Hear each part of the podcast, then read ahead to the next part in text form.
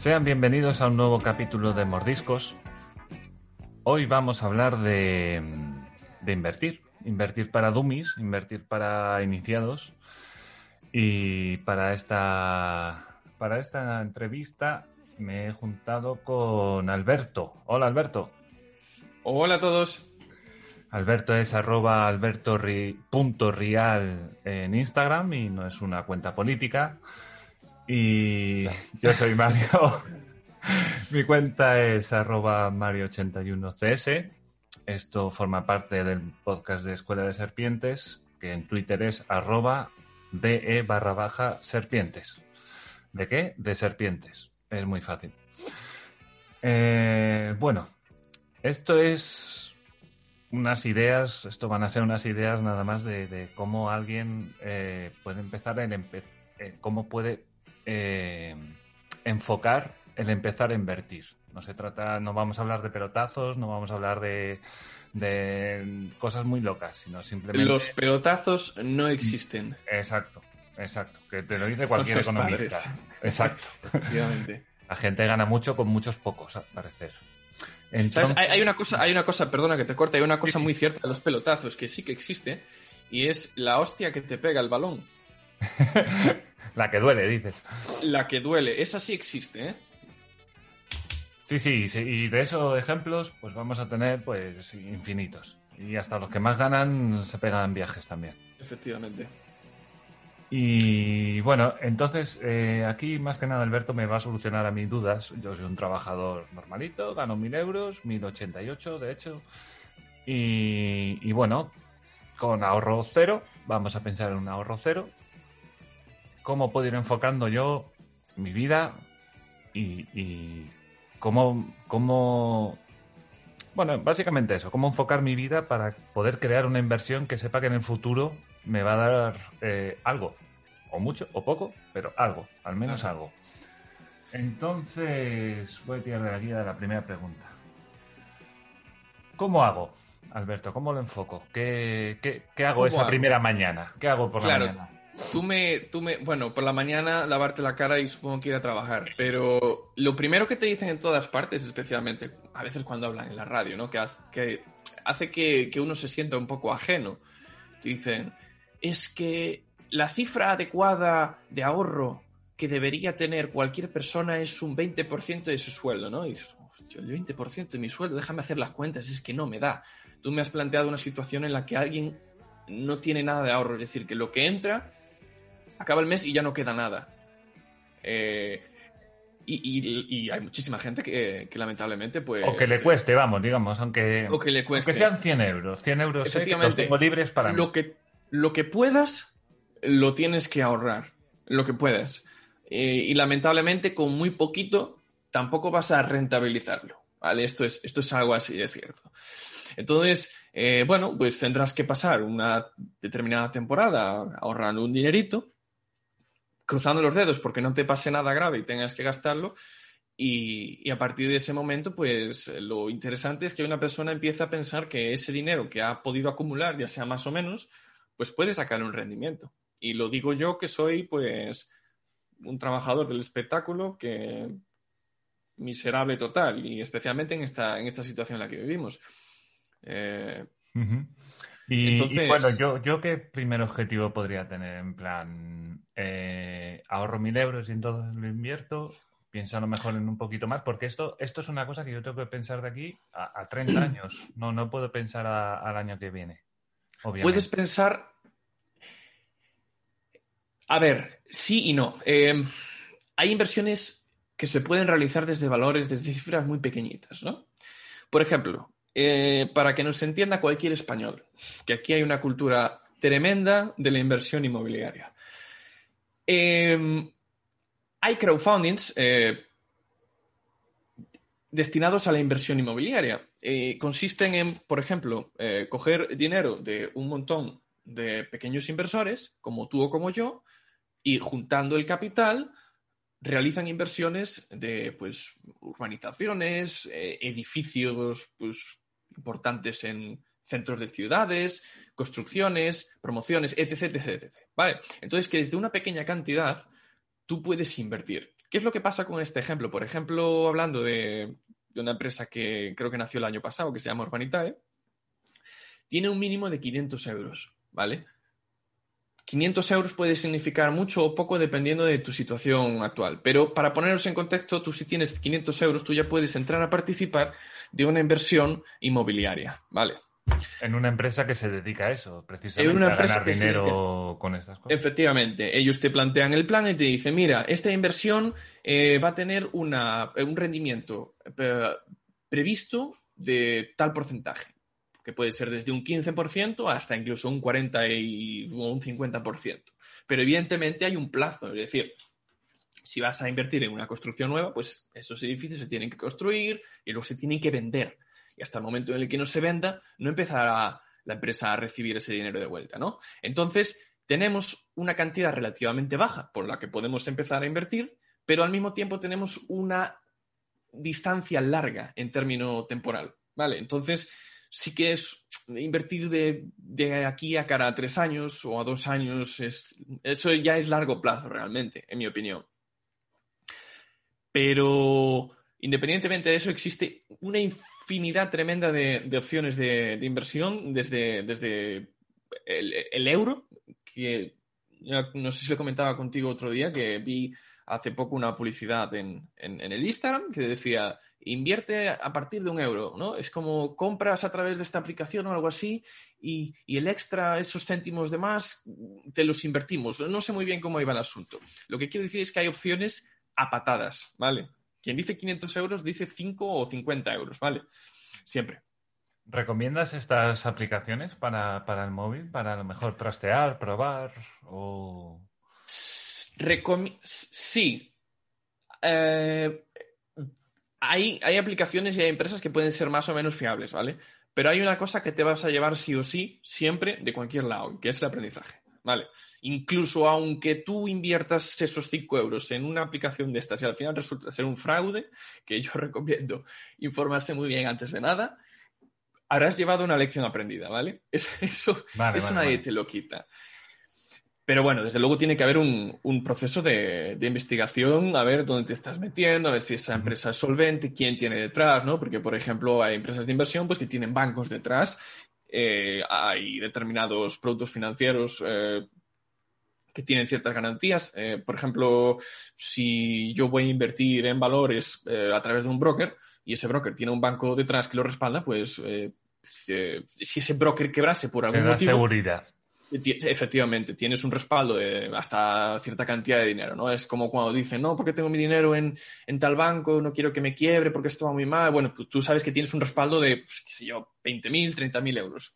Vale, vale. Lo que se suele decir. Y, mira, ¿y yo dónde puedo, dónde puedo mirar todo esto? ¿Dónde me informo esto? ¿Hay páginas web? ¿Debería, no sé? Sí, eh, Podrías, por ejemplo, poner en Google eh, dónde invertir. Eh, en términos generales es un poco complicado porque te va a salir absolutamente de todo, ¿no? Vamos a enfocarlo de otra manera. Eh, suelen decir que debes invertir en aquellos sectores que tú conoces, ¿vale?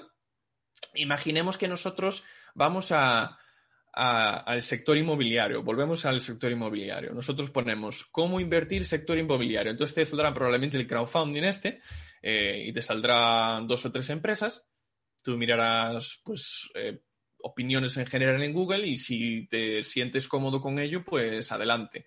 Eh, desde luego, si puedes empezar invirtiendo poco dinero, pues es mejor que mejor, ¿no? Por ejemplo, te voy a plantear mi situación. Em, yo empecé, yo empecé invirtiendo a través del banco, que es básicamente la peor idea que puedes tener.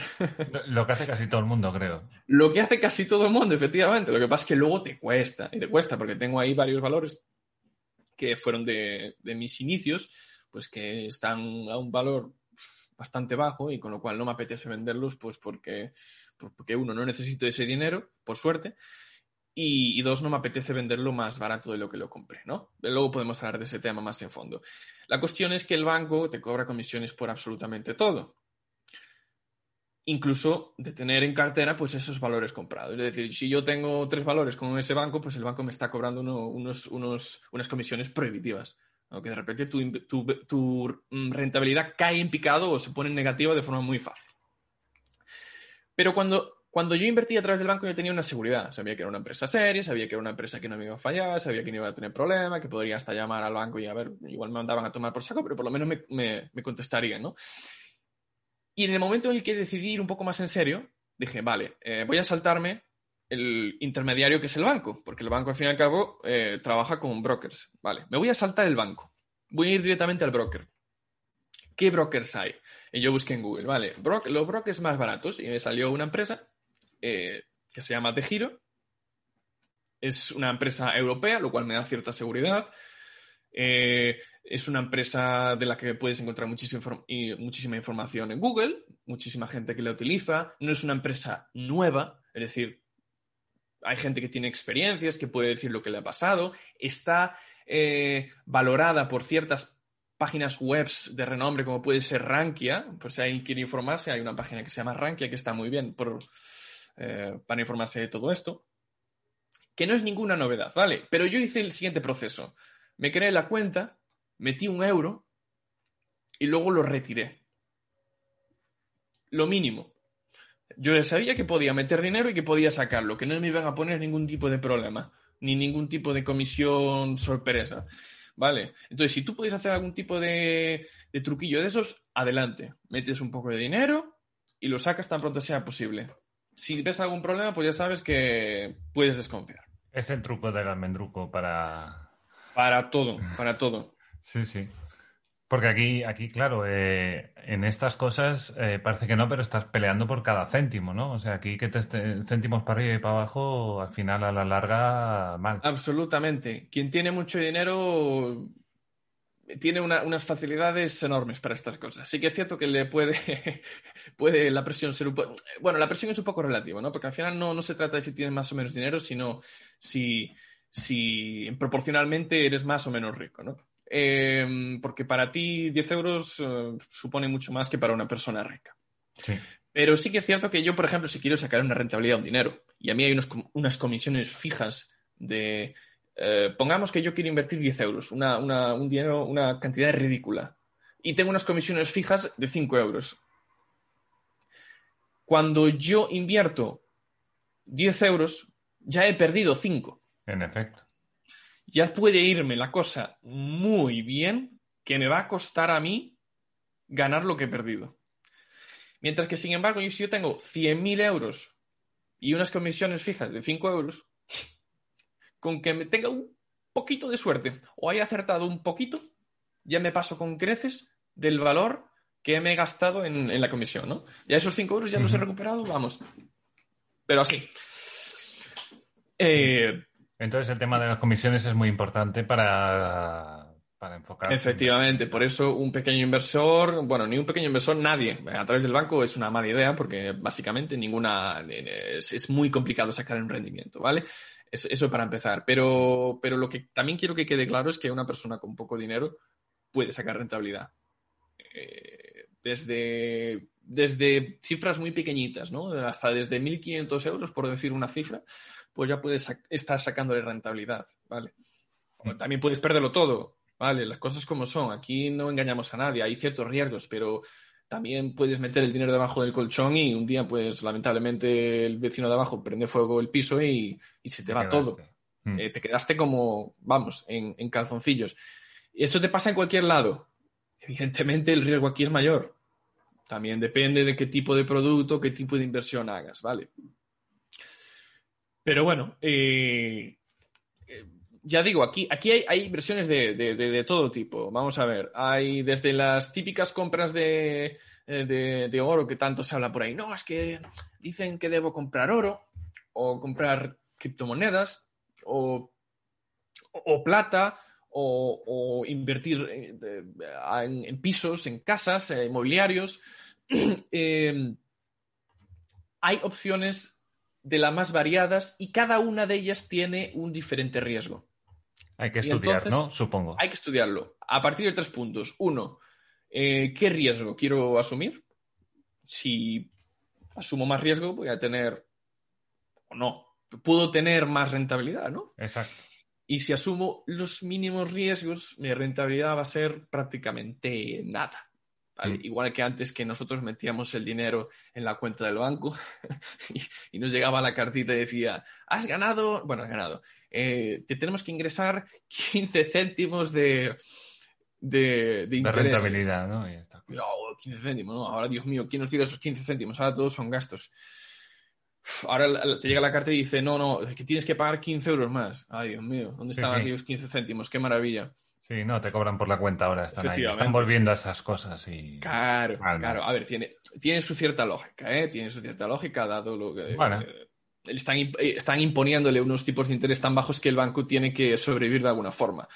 Vamos a ver, eh, ya no voy a entrar si ganan mucho o poco dinero o si son más o menos morales, pero desde luego los negocios que tenían antes ahora mismo no se los pueden permitir. Es decir, de, de- de préstamos no viven. Eh, especialmente una- en la situación en la que estamos, que está todo paralizado. Pero bueno, volviendo al caso, nosotros teníamos el dinero, ganamos 15 céntimos por, nuestros, por nuestra cuenta eh, abierta en la caja, pero teníamos la seguridad de que ese dinero iba a estar ahí mañana, pasado, el año que viene, ¿no? Ya está, nos olvidábamos simplemente. Pero era una limosna. Si nosotros asumimos más riesgos, recibiremos más dinero. Entonces tenemos que situarnos en si somos un, un perfil de, de inversor arriesgado, conservador o un punto, inter- un punto intermedio, ¿vale? Esa es la balanza ahí, ¿no? Ahí La balanza. Hay que jugar. Efectivamente. Y para decidir eso tenemos que saber si necesitamos, si necesitaremos disponer del dinero que vamos a invertir, si creemos que de aquí a un mes, por ejemplo, pues igual se nos tuerce algo, ¿no? Por ejemplo, si tu coche está fallando, ¿vale? Y dices, uy, uy, que este me deja tirado un día cualquiera. Vale, tú ya sabes que parte de ese dinero mejor lo apartas y lo guardas ahí en el cajón. No vaya a ser, ¿vale? Entonces tú tienes que tener claro que el dinero que vayas a invertir eh, no tendrás en principio eh, necesidad de disponer de él. Esa es otra, ¿vale? Y, y sobre cuánto dinero deberías invertir, bueno, pues todo depende. Eh, lo mejor es que vayas poco a poco porque es lo que te va a ir enseñando cómo funciona todo.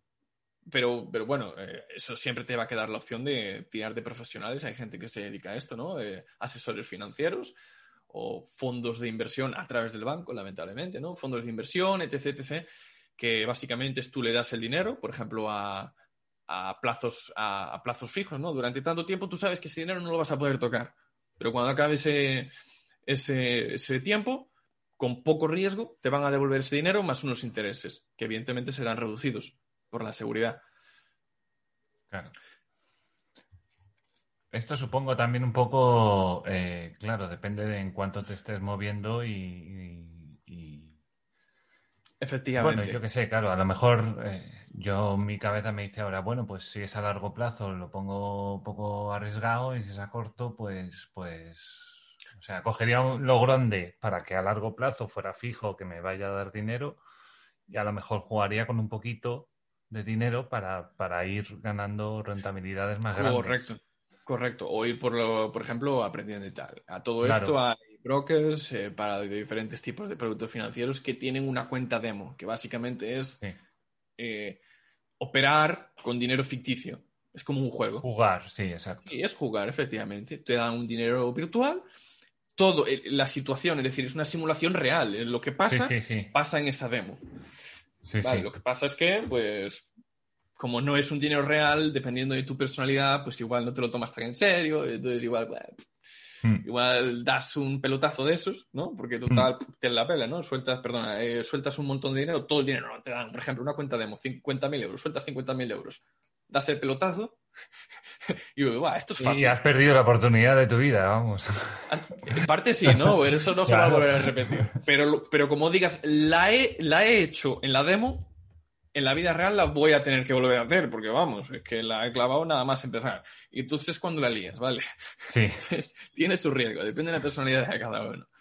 Pero bueno, Y mira, ¿qué te iba a decir yo? Pues imagínate que yo digo, vale, pues lo que voy a Mm. hacer va a ser eh, todos los meses voy a poner 50 euros bien, y los voy a ir metiendo pues en un, en un, en una aplicación de estas seguras que tú me dices y tal y cual. Y, y el montante que voy a tener disponible ahí para invertir, pues lo voy a ir sumando 50 euros cada mes. efectivamente. Y va a haber una bolsita y, y voy a ir metiendo Yo tengo 40 años y se estima ahora mismo serían 25 años más trabajando. ¿Merece la pena? Eh, yo no. a grosso diría- modo, a grosso modo tampoco, hombre, no vas a hacer una bola de cristal y vas a saber lo que... Ah, ah, bueno, a grosso Claro. modo, eh, serías capaz de capear, pues la. No me sale ahora la palabra. La inflación. Como mínimo, la inflación la salvas, ¿no? Que es el mayor de nuestros miedos, ¿no? Metemos dinero en la hucha, pero ese dinero está perdiendo valor. Excepto ahora que estamos en deflación, ¿no? estamos ganando dinero, pero eso no, no suele pasar. Entonces, como poco, eh, ganas a la inflación. La idea sería que cuando tuvieras ya una cantidad un poquito más eh, generosa, ¿no? Practicable, pues cambiases de sistema, ¿vale? Y si quisieses mantenerle, porque pues, ya tenemos una edad en la que necesitamos cierta seguridad, pues deberíamos tirar por algún tipo de producto de riesgo mínimo, pues que te diera una cierta rentabilidad. Es- los planes de pensiones son algo parecidos. No te dan mucha rentabilidad, pero sabes que el día de mañana vas a, va a estar ahí para ti, ¿sabes? ¿Tú qué preferirías? ¿Plan de pensión o...? Es que es, es algo, es va con la edad. Es algo, suena, suena tonto, pero es así, eh, la edad. Cuando uno es un chaval, asume, en todo en la vida, asume mucho más riesgos. Porque siente que tiene mucho más margen para que su vida vaya mejor, ¿no? Y cuando uno tiene- ya está en los 50, pues ya lo piensa de otra manera. O- y si tienes una familia a cargo, ya ese dinero, o tienes, vives en pareja, dices, este dinero si eres tú solo, arriesgas mucho, pero si tienes a alguien a cargo, ya las cosas cambian, ¿vale? Hmm. Imaginemos una persona, un, un mileurista de 30 años, ¿vale? Que bueno, no es un chaval de 18 años que prácticamente se puede tirar en bicicleta por una, por una montaña abajo sin preocuparse, pero bueno, tiene cierta libertad, vive solo, no tiene ni siquiera un perro a cargo al que tenga que alimentar. Vamos, que si se tira, va él solo y no lleva a nadie a cuestas. Esa persona, pues, podría tirar a, a un perfil agresivo que se suele relacionar con la, ren- eh, la, la renta variable, aunque hay ciertos productos que son todavía más arriesgados. En la renta Pero a largo plazo, a largo plazo a mí me han enseñado que, que la renta variable a largo plazo sale a cuenta. Pero a muy largo plazo. O sea, a ver, Sí. 30 años, 40 años, porque se estima que hay un crecimiento económico y se estima que tal. Sí, bueno, pero claro, renta Grandes variable. cantidades. Yo te hablo de millones y de cosas así donde realmente se va a notar. Claro, Claro, hay claro, ciertos productos que se van de aquí a los próximos años, hay ciertos productos que se van. ¿no? Ujú. Era aquellos tiempos, creo que le llamaban los, los tres mosqueteros o algo así, ¿no? Aquí en España, que eran tres empresas que, que era como invierte tu dinero aquí porque lo único que van a hacer es subir. Y bueno, hoy en Debía día ser Telefónica, Repsol y el Banco Santander o una cosa de estas, ¿no? ¿Sabes? tal cual. Sí, Y a día de hoy, yo no sé si alguien espera que vayan a recuperar aquellos valores, pero si alguien lo espera, y quizá lo sea, no lo creo, a día de hoy, desde luego, es una, es, no tiene nada que ver con aquellos precios. Es decir, si tú Claro. ahora quisieses retirar ese dinero, pues porque la vida no te ha ido muy bien y quieres ese dinero de vuelta, vas a estar en pérdida. Es decir, que sí, en términos generales sí, pero es una generalización. Tendrías que tener un pedacito en cada lado. ¿No? Es como el oro, ¿no? El oro siempre sube, siempre sube. Bueno, a veces baja. A veces baja. Y bueno, volverá a subir y subirá más. Pero mientras tanto, ese dinero lo tienes ahí, quieto. No puedes retirarlo. ¿Me entiendes? No tienes acceso a ese dinero si quieres seguir esa estrategia. Y es una opción, y desde luego tienes ciertas empresas que se dedican a eso, ¿no? Pues, eh, o- te ofrecen, mira, en vez de eh, invertir en, en una empresa, pues eh, puedes invertir en todas al mismo tiempo, todas las empresas españolas, todas las empresas del IBEX 35, repartidos. Sabes que no te van a cerrar, que no vas a perder el dinero, porque igual quiebra una empresa, pero da igual, porque tienes 50 más, ¿sabes? Eh, pero evidentemente, volvemos a lo mismo. Reduces tu rentabilidad. Cuanto menos riesgo asumas, menos rentabilidad. Eh, y digo yo, en estas cosas siempre es importante estar muy, muy al día, ¿no? Supongo, o sea, es importante no tanto ver los números, sino, sino ir viendo cómo van los mercados un poco, quién sube, quién baja, quién vende, Efectivamente. quién vende lo otro, China y Estados Unidos, que parece que en principio lo mismo por ahí puedes perder, como puedes ganar si sabes cómo están las cosas y esto.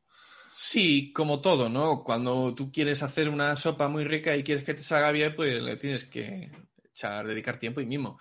Esto es lo mismo. Eh, si no tiras de profesionales, es decir, empresas especializadas que se dedican a esto y quieres hacerlo un poco más de tu, a tu, tú mismo, ¿no? Eh, se puede hacer y tienes que dedicarle cierto tiempo. Eh, lo ideal es que seas una persona que, pues, que te resulte interesante, como poco, el tema de la economía, noticias internacionales, ¿no? Que ya de por sí seas curioso con esos asuntos, ¿no? Porque vas a tener cierta intuición, ciertas facilidades, ¿no? Vas a saber cuándo las cosas se van a poner un poco complicadas, sabe, vas a saber cuándo las cosas de repente van a empezar a recuperarse, al menos durante un tiempo, ¿no? Y como tú dices, vas a perder un poquito de dinero y ahí vas a aprender. Yo aprendí nada más empezar. Eh, lo puedo decir aquí delante de todos eh, y me da cierta vergüenza, pero las cosas como son.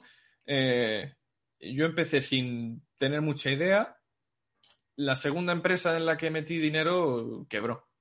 Y lo más triste de todos, lo más triste de todo es que si yo me hubiera informado un poquito, hubiera sabido que la cosa era, vamos, inminente y muy obvia.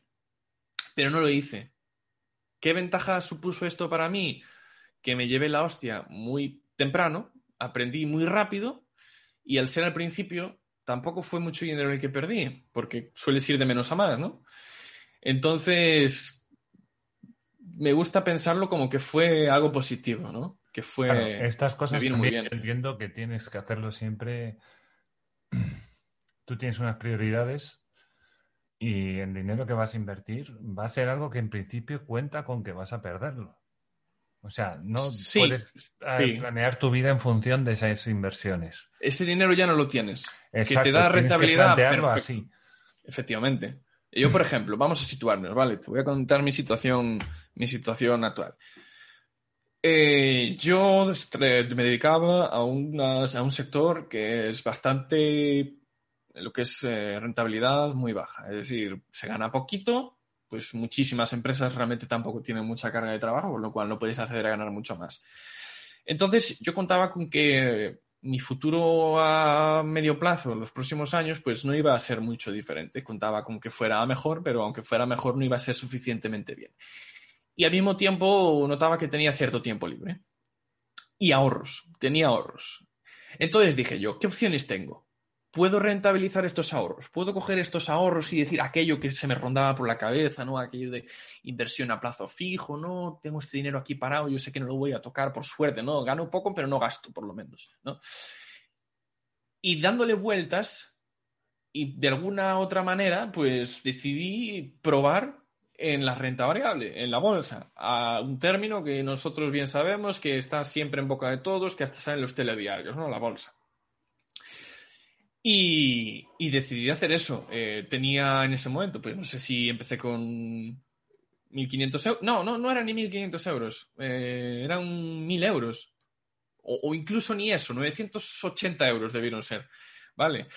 Eh, y con esa cifra, yo empecé a meterme ahí. ¿Cuál es el problema que cometí? Pues que era a través de banco. Y a través de banco, pues, como ya dije, es, tienes que tener una una rentabilidad muy alta del valor como para poder sacarle un rendimiento positivo, porque la, una gran parte se te va en comisiones. Sobre todo en las fijas, como dices tú, claro. Efectivamente. Entonces, em, con el paso del tiempo, pues fui entendiendo más o menos cómo funcionaba, estaba más o menos al día, consultaba las noticias de vez en cuando, eh, algún periódico especializado. Tampoco. Con eso te llega, con eso te llega. O sea, si vas leyendo los periódicos y estando un poco al día de la noticia, yo qué sé, página web de Libre Mercado, yo qué sé, vas leyendo cositas así, más o menos puedes ir entendiendo las cosas. Sí, eh, yo tenía, cuando cogía el coche igual por la mañana o así, pues 10, eh, 15 minutitos iba escuchando la radio, una radio que hablaban siempre de, de temas financieros eh, noticias internacionales. No es como la típica cadena donde, donde te hablan de, de las noticias nacionales y políticas solo. No, no, no. Hay temas internacionales más dedicados a la empresa, a las finanzas. Intereconomía, una de estas, seguramente. Intereconomía. Y estaba constantemente en contacto. Eh, ya no entraba en los temas de los programas de debate, que eso ya son otra historia, ¿no? Noticias mm, más. Eh, que no, no tienen sesgo, son difíciles de sesgar, ¿no? Puro dato y pura información de cómo, cómo se van moviendo las empresas, quién compra a quién, cómo... Y eh, sube el petróleo, si se beneficios, más los ingresos. patatas... efectivamente, efectivamente. Ahí no hay mucha vuelta que darle. Luego sí que es cierto que había consultorios de bolsa, etc, etc que sí que los escuchaba porque me daban cierta información, pero nunca me los tomé muy en serio. Es decir, nunca me los tomé como si fuera aquí la, eh, lo que dice la Biblia y lo que dice la Biblia va a misa. No, no. Es decir, eh, está muy bien porque vas, siempre informado, pero tienes que verlo como que también puede no ser lo que están diciendo, ¿vale? Eh, luego, pues abres eh, Google. Google tiene una sección de noticias en el móvil que parece una tontería, pero después de buscar durante un tiempo ciertas cosas, ya entiende que tu información, lo que tú quieres ver, son ese tipo de noticias. Qué guay son las cookies. Es, tremendo, ¿no? En este caso es una maravilla, porque yo hablo en la sección noticias y me, suelta información, a veces de empresas concretas, que me viene muy bien, ¿no? Por ejemplo, eh, qué sé yo, eh, Renfe no sé qué. Y yo, ah, ojo, pues igual has visto el titular, pero en tu cabeza estás procesando toda esa información, todo lo que está pasando a tu alrededor. Y en determinado momento se crea una especie de intuición, instinto, donde todo se ve de otra manera el mimo que quieres dedicarle, desde luego, cuanto más tiempo le inviertas en informarte y en aprender, mejor te irán las cosas. Eso desde luego. Yo, yo voy a aprovechar, voy a recomendar un podcast que yo no invierto, pero es un podcast muy entretenido y la verdad te va dando bastante información que se llama, bueno, que creo que lo conoces, el de Tu dinero nunca duerme, es un, es un podcast maravilloso, entretenido, de gente que habla tranquilamente de cómo invertir. No se vuelven muy locos con los datos, hay que darlos porque es lo que hay y tiene una terminología que es la que tiene. Pero bueno, te, te hace un especial sobre materias primas y te empiezan a contar, pues mira, pues hay ciertas materias primas que suben, estas por qué, luego hay un conflicto aquí, esto va a bajar, no sé qué, y te lo van todo como, como poniendo en perspectiva para que tú veas cómo están las cosas. Está, está avalado por Value School, que es una escuela privada que, bueno, tiene, tiene bastante, bastante buen nombre. Y yo quiero, quiero recomendarlo desde aquí y, yo creo que ayuda mucho. Em, sí, sí. Es que en tema de invertir, la verdad, al final hay que, hay que echarle un par de narices y, y todo tiene que empezar por el ahorro. Todo tiene que empezar por el ahorro. Tiene que empezar por tu vida misma que tienes que decir, bueno, lo típico que te dicen, tienes que coger una lista y empezar a tachar en lo que puedes dejar de gastar.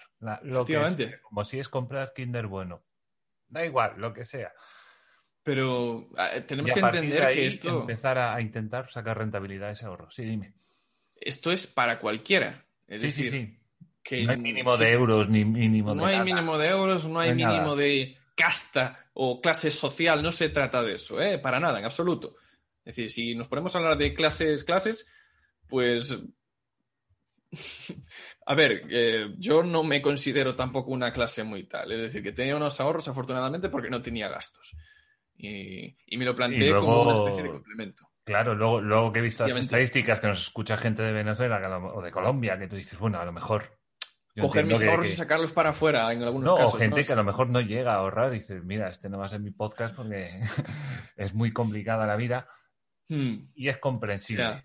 Tienes que tener un... Claro. Tienes que saber a dónde vas. Y también, como tú decías, depende si tienes niños, el contexto de cada uno va, a marcar lo, lo fácil o difícil que le va a ser ahorrar y de ahí invertir.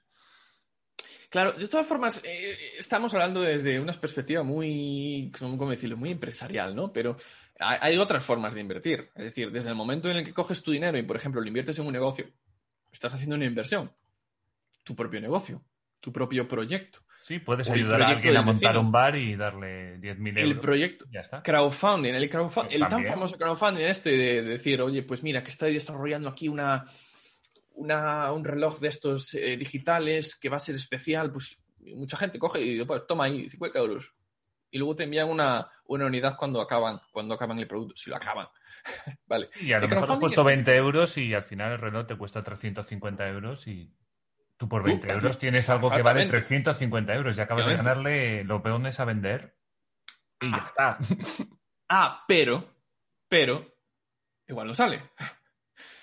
Vale, igual no sale. Eh, como cuando te dicen, es que si hubieras metido 100 euros en Facebook cuando empezó, sí, Y si lo supiéramos Pero- todos, tampoco habría subido tanto, seguramente. No sé, eh, yo qué sé. es que, es que si, ¿quién te iba a decir a ti que Facebook iba a ir tan arriba? Tenías que tener, como quien dice, una flor en el culo. Mucha suerte. Porque la mayor parte de las startups, creo que se puede considerar una startup, no. Bueno, en su momento. Eh, Sí, la claro, en su momento ellas- era un garaje y dos pavos ahí de universidad o no sé qué. Efectivamente. No. Es que la mayor parte de las startups fracasan. Es decir, Sí, que el- tienes un potencial de ganancia muy alto. Sí, pero igual más del riesgo- 90% no tiran para adelante. Efectivamente. ¿Qué riesgo estamos hablando? Mucho, mucho. O sea, es Mucho riesgo. Es como ir a la ruleta y jugarlo todo a- al, número, al número 13. Eh, te puede salir bien y te saldrá maravillosamente bien o te puede salir mal. Y hay otra. Quien hubiera invertido en Facebook al principio, probablemente se hubiera salido muy pronto y dice, oye, pues ya he triplicado o cuatriplicado el valor. Cuidado, eh. Cuatriplicar el valor de mi inversión. Que, Ojo, son salgo. estas cosas es muchísimo, claro. Es muchísimo. Me salgo. Entonces, que hubieses decir- invertido. Perdona, Sí. eh, quería, quería indicar aquí que aquí decir que los inversores cuando hablan de ganancias generalmente hablan de un 3%, un 2%, un 4%. No se habla de más. No, no hay más que eso. Efectivamente, yo, yo mismo, eh, de ayer y hoy, ayer compré, hice una inversión en, en eh, renta variable y hoy la vendí. Y no sé qué, qué porcentaje le habré sacado, pero. Y estoy bastante satisfecho y habrá, habrá sido un 2%, no más. Pero claro, si tú ahora tienes 200.000 euros y le sacas un 2% en un día, ya suena diferente, ¿no? Sí, lo que tú, y lo que tú decías de Facebook, o sea, ahí la gente, o sea, gente que estuvo Si hubieran los salido. años, claro, al final la gente está tentada a, a sacar el dinero porque piensa, este es el tope. Y este es el tope. Claro, y tú, y tú que sabes cómo va a ir la tecnología, eso no lo sabes. Claro, Hoy en día tienes ciertas clarividencias que son, por ejemplo, que el, se- el sector de las renovables pues tiene muchísimo recorrido, que el sector de las tecnológicas ha tenido un, un el recorrido 5G enorme. está por llegaros así de implantarse el todo, está, está ahí, ahí. efectivamente. Biotecnología, eh, farmacia, de, cier- de- de cierto tipo de enfocar la, la farmacia también tiene muchísimo recorrido. Pero claro, luego a la hora de invertir puedes hacerlo de una forma u otra. Es como invertir en oro. Puedes invertir en, en oro físico, comprar oro, ¿no? Y poner tu puesto de compro oro. O puedes comprar a través de ciertas empresas, ¿no? Como te dan un título que tú tienes en, en propiedad al oro, pero realmente tú no tienes ese oro físico, ¿vale? Es, es una forma de, de explicarlo. Hay muchas formas de invertir tu dinero en algo. Y a veces te puede salir mal. Pero bueno, Sí, sí, no, está claro. Lo que es importante, pues eso, no, no, que no dependa de ti esa inversión. O sea, que tu vida no dependa de esa inversión. efectivamente. Cuando puedes, Eh, cuando no puedes, no puedes. Y si tienes que sacarlo porque es necesario, pues coges y lo sacas. Tampoco lo vas a tener ahí, no, a ver si le gano un 2% Claro. más mañana y así. No, no, si lo necesitas, lo sacas y ya está. Y por eso es importante que no te cobren. Porque bueno, si pierdes porque has invertido mal, bueno, fallo tuyo. Pero, pero que te cobren por, por hacer algo que lo puedes hacer tú mismo, simplemente son intermediarios, es como, yo qué sé. Claro. Por aquí, Como ah, así que aprovecho ya para hacer el inciso aquí político y, y hablar de, la, de esta famosa tasa Tobin, que, que no deja de, de grabar todavía más eh, las transacciones financieras. Hay algunas que se salvan, otras no. Hay un, un límite de, de cantidad de dinero, ¿no? Que limitaban, dependiendo si la empresa eh, cap- eh, capitalizaba en bolsa más de cierta cifra, ¿no? Sí, que bueno. ahí no sé, porque a lo mejor si tú has metido tu dinero en Repsol y has ganado, ¿sabes? Y tú eres parte de esa empresa que, bueno, no sé, seguro que propietario buscan en Sí, parte. sí. Claro, es que también es, claro, como tú dices, tú cuando inviertes realmente lo que estás haciendo es dando valor a una empresa y eso es un, eso eh, ayuda a la empresa, porque quiere decir que vale más y quiere decir que es más probable que tire adelante, tiene un buen soporte. Tú prácticamente estás comprando la empresa, estás comprando Sí. acciones de una empresa que son Efectivamente. partes de una empresa. Entonces, Claro, lo que hoy te cuesta un euro, la idea es que más adelante, pues, pues tú puedas recoger, pues, si tienes suerte, dos. Pues eso es mucha suerte. Pero bueno, Efectivamente. imagínate, McDonald's. McDonald's eh, vendió la franquicia por, por- por nada, ¿sabes? Bueno, nada, que a lo mejor era un millón de euros de, de aquella, ¿sabes? Y, y vende toda la McDonald's. Sea, Imperio inmobiliario de McDonald's. Claro, te vuelves Imperio loco. inmobiliario, ojo, que mucha gente piensa que es una empresa de comida rápida, pero no. No, eh, yo creo que las La empresa empresas estas, cuando mueves cierto dinero ya y ves que tu sector lo tienes muy dominado, todas tienden a diversificarse y a buscar formas de ganar dinero por otros lados. Deben Claro. hacerlo. Y tú también. Deben hacerlo. Es decir, el inversor también debe hacerlo. Claro, claro, claro. Por Y, ejemplo- y aunque tú no sabes de oro y tú, y tú has escuchado, el oro sube. Bueno, pues tómate, porque no, te lleva una tarde, una mañana, te pones a leer sobre el oro, que va a ser confuso Exactamente. que no te vas a quedar con las cosas claras, pero sí vas, vas a tener una idea general. En plan, Claro. vale, sube el oro por esto. y Claro. Eso Vale, tú imagínate ahora que quieres invertir en oro y te informas durante una tarde y ves por todos lados, el oro lleva no sé cuántos años subiendo y la tendencia va a ser siempre la misma, va a seguir subiendo, subiendo, tiene caídas, tiene, tiene subidas, pero siempre subirá en tendencia en general, vale. Y ahora dices tú, bueno, pues me interesa, compras oro y se pasa tres, cuatro meses bajando. En un momento dado dices, me salgo de aquí porque lo único que estoy haciendo es perder valor y cada día que pasa pierdo más valor y te sales. Y dices, esto no es para mí. Y nunca más vuelves. Tu experiencia habrá sido negativa, habrás perdido dinero. Si te hubieras quedado ahí otros cuatro meses más, igual hubieras recuperado tu valor. Más te vale no haber necesitado ese dinero durante ese tiempo. Porque el oro si existe, bien- el, oro es algo físico, o sea, sabes lo que estás comprando realmente. Y tiene una utilidad. Claro, y está ahí, hay un, hay, es- realmente físicamente está en un sitio y tú, ahí hay cierto oro que tiene tu nombre. Se supone que sí. Y habrá su- sus certificados y sus regulamientos para que así sea, ¿vale? Se supone que sí. Tú tienes un título con que ese oro te pertenece. Pero bueno. Lo que quiero decir es que eh, aquí en, la inversión, cuando asumes ciertos riesgos, tienes que entender que, que estas cosas pasan, que lo que hoy vale tanto no tiene por qué valer más mañana, eh, que todo sube y todo baja.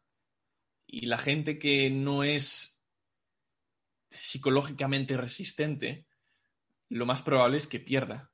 Y si tú te llevas un golpe al entrar, tienes dos opciones, o retirarte habiendo perdido, o intentar aprender de ese error y comenzar a ganar. Pero bueno, no es para todos. Yo lo que quería decir que también eh, en esto de las noticias, yo creo que hay un par de noticias. Hay un tipo de noticias, como dices tú, que de repente dicen, sube el oro. Vale. Ese es un tipo de noticias que yo creo que tampoco hay que volverse muy loco con ese tipo de noticias. Pero luego hay otro, yo, pues por ejemplo, leí el otro día. La gente está buscando en el oro refugio de las monedas porque resulta que con la crisis esto tal, no sé cuál, no sé cuál. Claro. Entonces yo ya enfoco el oro de, otro modo y ya lo empiezo a vincular con la crisis económica. Y empiezo a decir, va, pues ¿cómo está esto? O sea, por ejemplo, ¿cómo está España?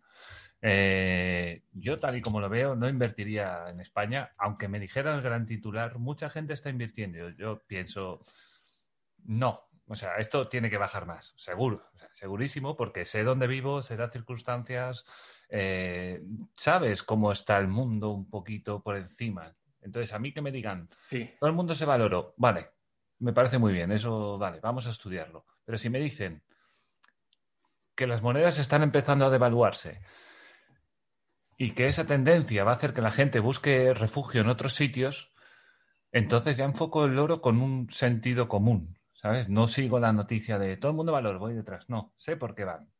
Y eso creo que es muy importante a la hora de invertir, hay que saber enfocar la cosa, no volverse loco, porque si no estás, supongo que te, te llevarás todo el día quitando de aquí, poniendo de allá, quitando de aquí, quitando de allá y no sé qué. Y como tú dices, Sí. tienes que tener esa paciencia también.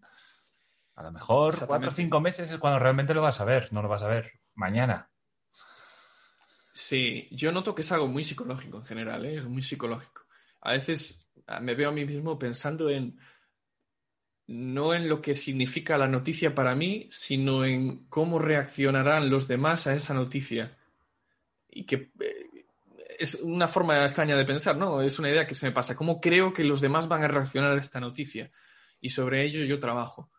Eh, Hay que, hay, que, hay que darle una vuelta siempre a las cosas, una, dos, tres. es y muy psicológico. Cuanto más sepas que no te vas a volver un experto en las cosas. Pero bueno, hay muchos Sí, economistas que de repente dicen, me quiero meter a materias primas. Y se ponen Sí. a estudiar materias primas y cuando, Claro. van- cuando estudian una empresa, no solo miran la, em- o sea, no miran cuánto lleva, que cuánto ha subido seis meses, no. Ellos se cogen todos los datos desde el comienzo de la empresa, ve cómo ha ido a lo largo de la historia, ve, ve la evolución del mercado, va comparando eh, eh, y cuando llega el momento de la decisión, ellos ya saben tanto de la empresa, a lo mejor dicen, mira, es una empresa lechera de una familia de no sé dónde, que tiene unos clientes seguros que son los supermercados de aquí, de aquí, de aquí, que es una zona que económicamente pues más o menos es próspera porque lo que sea, atrae turismo, entonces esto no cae, pues yo meto dinero en esa empresa, a lo mejor no meto en Repsol o no meto en Telefónica. Esta- Claro. Los economistas al final acaban estudiando su, acaban sabiendo cómo cu- eh, cuántos eh, eh, kilómetros cuadrados de, de- de maíz son buenos económicamente en función de cuánto fosfato echa, yo qué sé, cosa de agricultura que no sé. Es tal cual, pero Estudian bueno. todo eso, se estudian todo eso y se tiran a lo mejor pues un mes, dos meses, tres meses. Eh, incluso llaman a las empresas. O sea, realmente invertir es cuanto más sepas, mejor. Sí, eh, No hay que llegar a tanto, pero bueno, la información es muy importante y aquí el que sabe es su va- trabajo, va realmente. Aquí el que, sí, el que sabe va con ventaja aquí. Claro, el que sabe va con ventaja. Y también hablan de que no, porque ahora los sistemas informáticos, los logaritmos siempre van a ir por delante de ti, que ahora solo hay hueco para los, los grandes capitales, que solo las grandes empresas, que solo los bancos. Sí, no, evidentemente tienen sus ventajas y seguirán sacándose la mayor tajada, pero es decir, aquí hay, hay espacio para todos y hay espacio para cualquier tipo de estrategias. Lo que comentabas del oro, el oro está, sí, se relaciona como un valor refugio. Es decir, cuando eh, hay cierta inestabilidad política, que durante estos últimos años con el presidente de Estados Unidos, Donald Trump, ha habido mucha inestabilidad política. El oro suele pues, subir cuando hay inestabilidad política. Eh, las divisas están locas, eh, pues, efectivamente, sobre todo ahora con el tema del COVID y con las elecciones en Estados Unidos. Eh, toda esta batalla contra China, que si China esto, que si China aquello. Todo eso tienes que mirar en qué te pueda afectar. Una, empresa que, por ejemplo, se dedicase al aluminio, cuando Trump empezó con las políticas, ¿cómo se dice? Uh, proteccionistas. Proteccionistas, sí, poniéndole aranceles al aluminio europeo. Pues esa empresa de repente vería reflejada en, sus, su cotización caería. Que evidentemente. En efecto, ya deberías empezar a buscar mercados estadounidenses. porque una cosa tiene una correlación con la otra y, esa, y Sí, de hecho, perdona si me equivoco, eh, porque también formaba parte, y que es bastante de actualidad, ¿no? La, la, campaña electoral en el estado de Pensilvania. En el estado de Pensilvania hay cierta tradición siderúrgica, si no me equivoco. Hay una ciudad bastante, donde la, la, la industria siderúrgica era muy importante. Y vio cómo aumentaba su empleo dentro de la industria siderúrgica, no sé si un 5%, ¿no? Una industria que había estado bajando durante las últimas décadas, ¿no? gracias a ese, ese proteccionismo estadounidense, ¿no?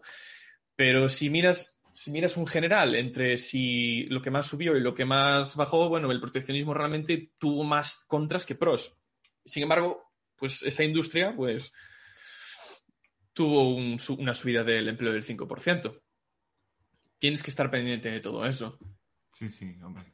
A ver, obviamente tiene una medida proteccionista, tiene un primer un primer empujón a la economía nacional, pero bueno, obviamente es mejor cuando cuanto más mercado tienes, obviamente es mejor. si, si, te, si, paras el mercado, pues entonces todos los demás van a acabar ganando mucho más de lo que vas a ganar tú, seguro. Exactamente. Seguro, si te echas además. fuera, alguien va a ocupar tu puesto. Además. Exacto, exacto. Los demás no te necesitan, ¿sabes? Pueden seguir su vida y tú haces Efectivamente. tus aranceles y dices, pues nada, para ti nada. Efectivamente. Pero bueno, eh, sí, eh, voy a darle una, una, perspectiva un poco diferente, ¿no? Eh, es decir, eh, además de todas estas formas de inversión, que lo ideal es que te guste o te, te resulten cierta, te, te, tenga algo de curiosidad, pues hay otras formas de invertir, desde lo que comentaba antes del, crowdfunding, la inversión en, startups, que suele pasar por estas mismas plataformas, eh, la compra de materiales, oro, plata, platino, etc. etc. Eh, habría que comprar ahora, invertir en, en litio, ¿no? Por esto de la materia de los coches eléctricos, ¿no? Porque va esto una que en explosión. Bolivia- creo que en Bolivia hay mucho litio, ahora que han ganado los del MAS. Sí, sí. Bueno, Pues eso. No me acuerdo una- que lo escuché, pero creo que tenía bastante... Que por eso económicamente no va tan mal, ¿sabes? Porque tiene ahí unas reservas Sí, bueno, ya sabemos que todo y, y la ¿eh? demanda ha subido una bestialidad y lo que le queda, claro. Lo que le Eh, queda. lo que le queda. Entonces, por eso Bolivia aguanta con el, con el, con el gobierno que tenía de, de Evo Morales, precisamente porque estaba ganando en ese. Eh, De hecho, eh, eh, volviendo al oro, comparándolo con el oro, eh, eh, Warren Buffett, creo que era Warren Buffett, ¿no? Había invertido eh, eh, hace cuestión de dos meses. Pues esto que el oro subía, subía, subía. Lo que hizo este hombre fue directamente invertir en empresas miner- mineras de oro, eh, que es otra forma, ¿no? Eh, Estás invirtiendo en oro, estás comprando oro, digamos, de una forma indirecta. Estás invirtiendo en la empresa que mina oro. Pues aquí, de alguna forma, podríamos decir, oye, mira, que la demanda de litio va a subir. Y hay ciertas empresas o ciertas mineras de litio, pues en tal país donde pues han encontrado un yacimiento, pues dices, esta es la mía. Evidentemente, si eres el último en entrar, pues te llevarás, eh, te llevarás menos, te llevarás menos, menos. o, o incluso igual te, te- se te da la vuelta, quién sabe. Sí.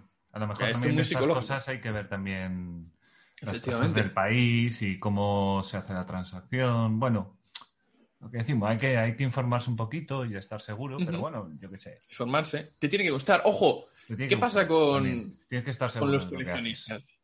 Es decir, Sí. un amante de los videojuegos retro, ¿no? De las máquinas de, de, las, de los salones de- de juegos. Yo como gamer me parece inexplicable, pero bueno, sí, sigue.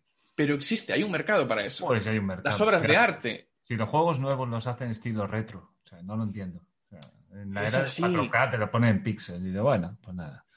O sea, Un cuadro de no sé quién, de, mu- del mundo, de no sé Sí. qué que no he escuchado. de- y se vende hoy por 5, mañana por 6 y pasado por 7. Sí, sí, ¿sabes cuál está muy cotizado? El de ET de, de Nintendo Entertainment System, porque era esta, creo que es el peor juego de la historia. Y, por ser el peor juego de la historia, Y además creo que lo enterraron, enterraron unas cuantas copias por ahí en, en un desierto. No se sabe dónde está porque era muy malo y, y- y eso cuesta un pastón, ¿eh? Ahora, yo pagar un pastón para un juego que es muy malo, a mí no me entra nada. Claro. Pero claro, aquí ya hablamos de, otras, de otros términos. Es decir, es un objeto que realmente no tiene un valor como tal. Es decir, El valor es- te lo da el mercado al final. Sí, el valor te lo da el mercado, pero el oro tiene cierto valor como material y el juego de té, pues podremos discutir si vale o no vale. No sé. Evidentemente. Yo con oro no hago nada, también te lo digo, ¿eh? Yo, si tuviera una piedra de oro, tampoco haría nada con ella, ¿eh? No, claro, yo tampoco. Tendría que llevarse No venderla. Yo si me comprara el juego de té sería para revenderlo. Oye, pues incluso sería más fácil, ¿no? Para uno de nosotros Sí. podríamos utilizarlo más fácilmente el juego que el oro, ¿no? Seguro.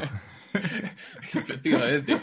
Pero bueno, que esto es muy plural, que hay de todas las maneras que se nos pueda ocurrir, de todos los sistemas, de toda la estrategia. De decir, esto no es ajeno, no hay que ser rico, ni mucho menos. Al contrario, si eres una persona que apenas se rasca 50 euros al mes, encontrarás tu forma, aunque sea a través del crowdfunding, que inviertes en una startup que te llama la atención, que dices, oye, pues mira, me, me parece que es una idea cojonuda y que tiene un nicho de mercado brutal. Te la juegas. ¿Te sale bien? Estupendo. Pues el día de mañana te llevarás tu beneficio y con ese beneficio podrás volver a intentarlo. Y en vez de trabajar con 50, trabajarás con 100, con 200 o con 300 euros Sí. y así sucesivamente. Oye, y lo mismo se te da bien, que estas cosas no se saben hasta que uno Y lo no se pone. Y lo mismo te gusta y si te da bien y tienes una intuición de 10. Oye, pues mira, yo una de las de las de los beneficios que saco a la hora de, de hacer mis inversiones es que a mí me gusta y lo disfruto. Mm. A veces lo paso mal, a veces me da un estrés y, y a veces simplemente tengo que coger y decir, vale, hasta aquí apago el, Mm. apago el móvil, me alejo de las pantallas y, y fuera. Porque Incluso se me está ocurriendo a mí que esto también es, yo qué sé, gente que es muy friki de, de sus cosas, ¿sabes? A lo Sí. mejor, yo qué sé, yo pongo los videojuegos, ¿no? Que a mí me gusta. Pero eres un Soy experto friki. de lo tuyo. Exacto, a eso iba. Pero eres un experto, eres una persona que todos los días, pues más o menos, pues está al día, sabe que va a salir Cyberpunk Ujú. 2077, yo qué sé. Más o menos estás al día, lees las noticias y tal y cual. Pues lo que tú dices, piénsatelo. Mira, si tengo 50 euros que los tengo aquí muertos de risa, no sé, prueba a intentarlo. O sea, eh, si te dicen que va a salir X juego, pues tú ya sabes que hay que tener cuidado, tú ya sabes que empresas no suelen fallar cuando sacan un juego, tú ya sabes eh, que no sé quién va a ganar dinero, tú todo eso seguramente lo sabes ya simplemente por estar al día. Pero mira, si hay algún jugón aquí escuchándolo, algún jugón, algún friki mm. de los videojuegos del PC, del PC, del mm. otro no voy a hablar, del PC, por ejemplo, y tú sabes que tienen una confrontación, una competencia tremenda entre las fabricantes Intel y AMD. Todo el mundo lo sabe. Todo el mundo sabe porque el friki friki se va a comprar que si la tarjeta gráfica de esta, que si la placa, eh, la placa madre de la otra. Sí, y, vas a ver por qué, y vas a ver por qué, vas, a estudiar por qué. Y en los foros van a estar vamos, el más friki se tiran los foros cinco horas hablando de, su marca favorita. Y estás más informado que nadie. Y saben lo que pasa, que si alguien lo está escuchando y dirá, Intel antes tenía un renombre, pero AMD ahora se lo está comiendo con patatas. Exacto. Y ahora este friki va a coger en Google y le va a poner Intel eh, stock, cotización, AMD cotización, últimos cinco años. Intel está en una línea horizontal. Mm. AMD hacia arriba, hacia arriba. En los últimos años ha, multiplicado de su valor. Yo no sé si por un. Pero se han puesto a sacar tarjetas como locos, ¿no? Porque parece ser que empezaron a, fabricar más barato y, ah. mejor. Y aparte estaba llegando la 4K, no sé qué, entonces. Eh... Ah, ya me pierdo. Pero también supieron, enfocarse bien a, es decir, a un cliente empresa más que un cliente. Eh, el cliente particular no suele ser un cliente muy rentable. Entonces, mm. eh, se suelen enfocar mucho en, grandes corporaciones que necesitan muchísimos ordenadores y estas cosas, obviamente. Pues aquí tienes el ejemplo perfecto de que tú sabes algo y si lo enfocas de una forma adecuada, si dices, oye, pues yo soy un experto en estas cosas, voy a ver dónde le puedo sacar, y tú hubieses predecido que AMD le iba a ir bien durante los próximos años, igual hace dos años, pues hubieras multiplicado tu valor, si no hubieras vendido durante el camino, pues más de un 200%, más del doble. Imagínate, imagínate, en cinco añitos, ¿eh? Efectivamente. no es tu pensión, pero bueno, hubieras tenido ahí no, claro, pero luego esos, ese, de esos mil euros que pusiste y te sacaste dos mil, pues de esos dos mil los vuelves a introducir más adelante, no le vas a prestar de más no le vas a prestar mucha, eh, mucho tiempo porque al fin y al cabo eres un friki de eso. Sí, sí. Estás constantemente absorbiendo información. No vas a dedicarle más tiempo porque ya lo estás haciendo. Sí, además tú para ponerte en la altura de... Tú ya lo sabes. O sea, tú solo estás al día y actualizándote, pero tú ya lo sabes. Esto es como ahora, por ejemplo va a salir la Play 5 y la Xbox eh, Series X. Este es un buen momento para probar. Por ejemplo, ¿qué crees que se va a llevar el, pelotazo realmente gordo? ¿Xbox? Si hubiera. Si hubiera, porque a veces no hay. Si hubiera, ¿Eh? claro, a lo mejor el contexto y la situación económica va a hacer que no vendan tanto. Si realmente va a venir dentro de 15 años o de 10 años, que la generación suele durar 10 años, realmente al final, cuando sí se hayan podido vender bien y hayan sacado sus juegos. Sería un ejemplo, por ejemplo. Eh, Entras en Sony y dices, pues toma, Sony, pues 20 euros, voy a probar. Voy a probar. Eh, que la PlayStation crees que se va a convertir en un éxito de venta y que Sony va a tener algún otro producto estrella, pues eso vas a saber que se, va a se, va a ver reflejado en, su sí, sí. o sí. Sí, sí. Está cual, eh, y como esto todo, y como esto todo, clubs de fútbol. clubs de fútbol. oye, que es una forma de invertir. Compras un club de fútbol, ¿no? Compro un club de fútbol eh, meto contrato a, un entrenador de confianza que sé que va a poner el equipo a funcionar y de repente, pues, oye, lo tiras para adelante, subes dos, categorías y empiezas a sacar dinero, pero es como todo. Oye, el deporte oye, el deporte empezó a subir y a subir y fíjate tú. ¿Dónde llegó? Ah, pero yo creo que quien, quien las vio venir también escapó a tiempo, ¿eh? Sí, uh, sabía lo que había. Sabía lo que efectivamente, efectivamente. Entonces, esto es algo para cualquier persona. Es decir, pues No es ajeno, no es ajeno. Bueno, yo para, ir terminando, yo para mi reflexión desde todo esto que hemos hablado, yo, por decir un par de consejos a alguien que se lo esté pensando. Primero, busca el, sector que te interese. No vayas a, un sector simplemente porque la gente dice, no, vete donde, donde tú sabes que te gusta y donde si ya controlas, pues mucho mejor. Y, y un poco lo que tú dices, poco a poco. O sea, poco a poco. Te vale, te vale 10 euros para decir, vamos a ver, 10 euros, que tampoco, bueno, depende del país, pero bueno, da igual, un peso, un, lo que sea, me da igual. Lo que sea. Prueba.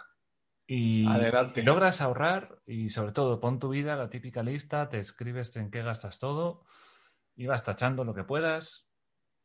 Y... Ahorro inteligente. Exacto. Y que no te falte de nada, que, no, que tu vida no dependa de esa inversión. Que esto va a ser un complemento que si la vida te va bien y vas logrando ahorrar más y más y más, ese- esa bolsa de inversión va a crecer y cada vez vas a ir ganando un poquito más. Que hablamos de céntimos siempre, no, no nos volvamos locos. No nos vamos- de- la de- avaricia rompe el saco. Exacto. Y lo he podido comprobar, ¿eh? Exacto. Aquí se gana dinero con muchos pocos, no con un mucho. Eso pasa Sí. primero a muy largo plazo y, y contadas veces en la vida. Contadas Sí, señor. Yo, yo lo de. Mi reflexión es esa. No puedo estar más de acuerdo. Pues nada, Alberto, ha sido un placer, tío. Ha estado bien. Bueno, encantadísimo. un ratito, tío. Pues la verdad que sí, espero que sea de. que le sirva de, de interés a, a cualquier persona, vaya. Hmm. Y que si le gusta de verdad, nada, esto es como cualquier otra, como cualquier otro arte. El aprendizaje Sí. es infinito. Las Exacto. posibilidades también. Todo es ponerse, como decía el otro al final. Todo es ponerse. Todo es ponerse. Bueno, tío. Pues nada. Un abrazo y nos vemos en otra.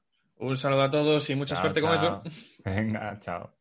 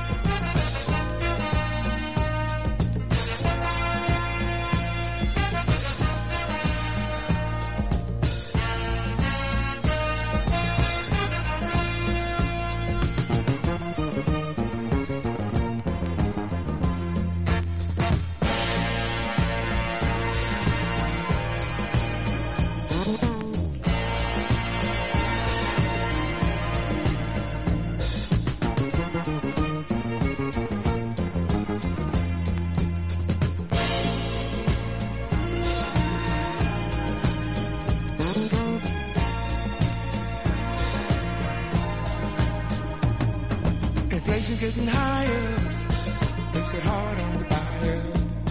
Unemployment on the rise, gasoline issues filled with lies. Rent being paid late. Please let the dollar circulate. Let the dollar circulate.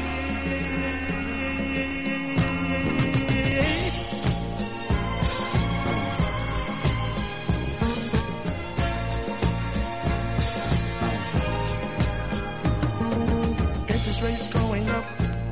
Seems like no value book. Meat prices up to stay. Utilities are on their way. Airlines are running late. Please let the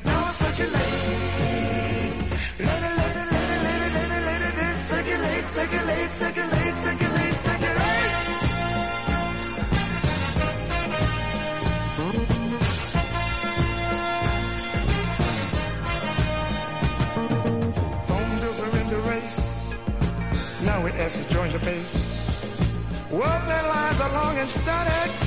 Someone tell me where the money went. Creditors won't even let us escape. Please let the dollar circulate. Don't hold on to the. Dollar, dollar, dollar, dollar, dollar, dollar, dollar circulate.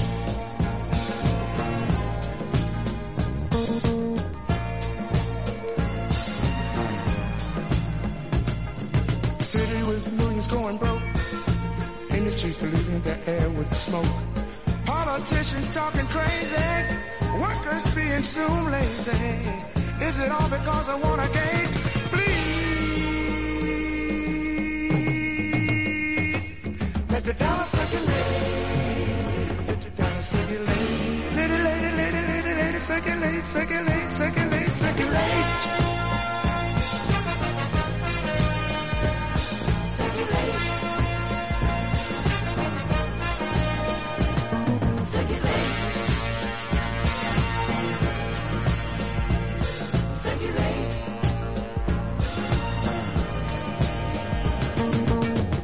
is all a game. Either way, it's still the same. Schools are crying too. They can't do the job they want to do. We can go to the moon and float in space,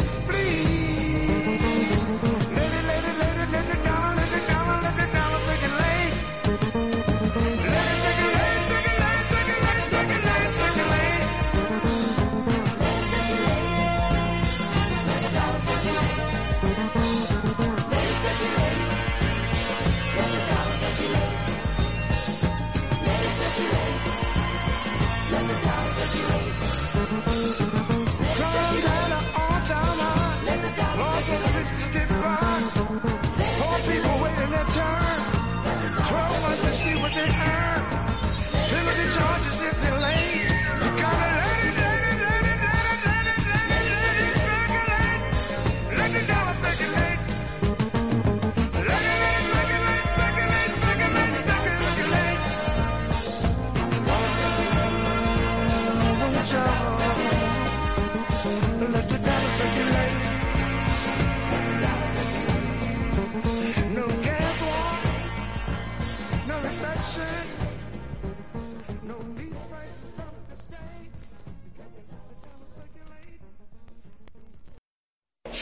Zurdos hijos de puta, tiemblen. La libertad avanza. ¡Viva la libertad, carajo! ¡Vamos!